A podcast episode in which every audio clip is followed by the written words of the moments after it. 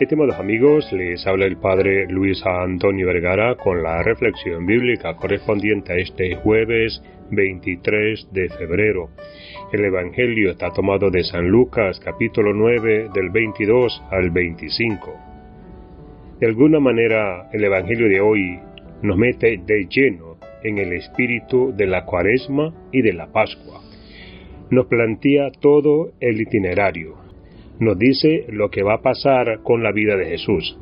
Va a sufrir, va a ser rechazado, condenado, morirá y al tercer día resucitará.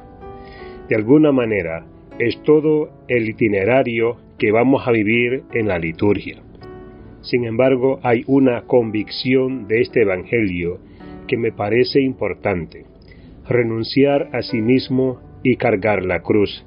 Negarse a sí mismo y perder por Jesús. A primera vista parece asustar eso de negarse y renunciar.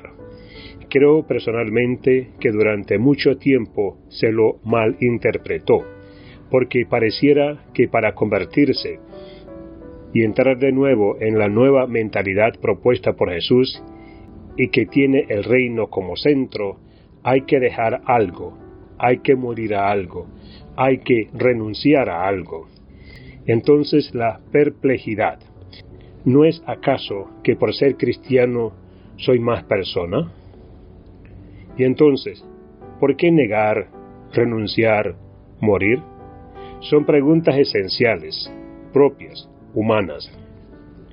Lo que se me ocurre como posible respuesta es afirmar con convicción que definitivamente para seguir a Jesús y entrar en la mentalidad del reino hay que renunciar, negar, perder y morir. El problema es, ¿y a qué morir? De ninguna manera podemos afirmar que Dios quiere nuestra negación que quiere nuestra muerte a todo lo humano sin más. Si pidiera eso, no sería Dios, o sería un Dios en la que no vale la pena creer.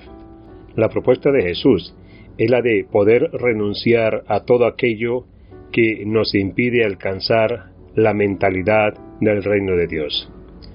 Me doy cuenta de que tengo un montón de actitudes, hábitos, reacciones que no se contradicen con esta propuesta de Jesús.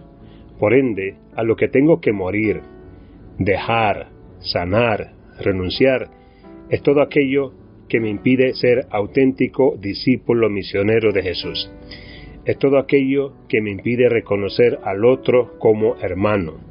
Es todo aquello que me ata en mi libertad y no me permite ser yo mismo en la originalidad de lo que voy siendo, de lo que quiero vivir como verdadero cristiano.